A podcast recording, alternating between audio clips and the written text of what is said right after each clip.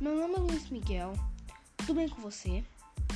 Sou do sexto ano do Colégio Adventista de Pouso Alegre e hoje vim conversar com vocês sobre a história da língua portuguesa.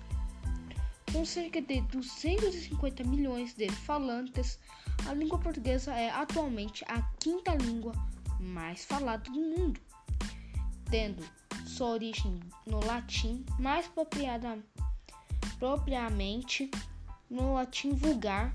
O português é uma língua neolatina, também chamada de língua românica. românica Estima-se que o português surgi, terá surgido entre os séculos 9 e 12. Existem documentos escritos em português datados no século 13, como o Testamento de Afonso II.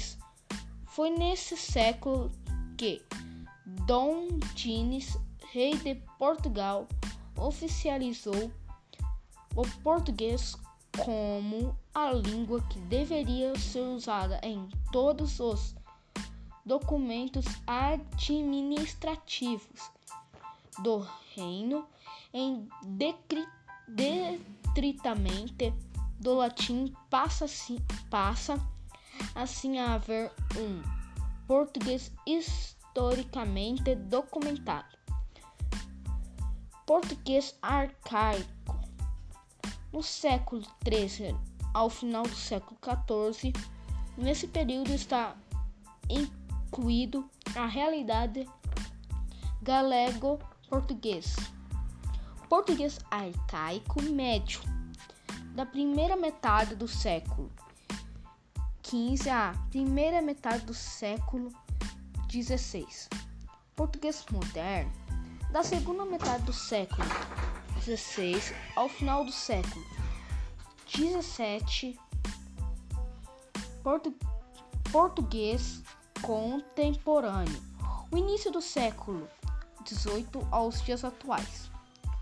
Com a expansão marítima portuguesa, o português é levado a todas as colônias portuguesas brasileiro,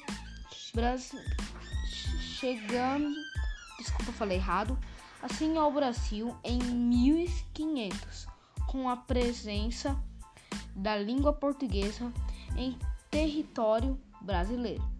E é com a catequização dos índios pelos jesuítas, várias línguas indígenas, indígenas perderam força, chegando a mesma a desaparecer, não deixaram contudo, da influenciar grandemente o português atualmente fala no Brasil, como o Tupinambá da família Tupi-Guarani. O português é atualmente a língua oficial de no nove países: Brasil, Portugal, Angola, Moçambique, Cabo Verde, Timor-Leste, Guiné-Bissau, Guiné Equatorial, são Tomé e Príncipe. E você também gosta da língua portuguesa? Um abraço e até breve.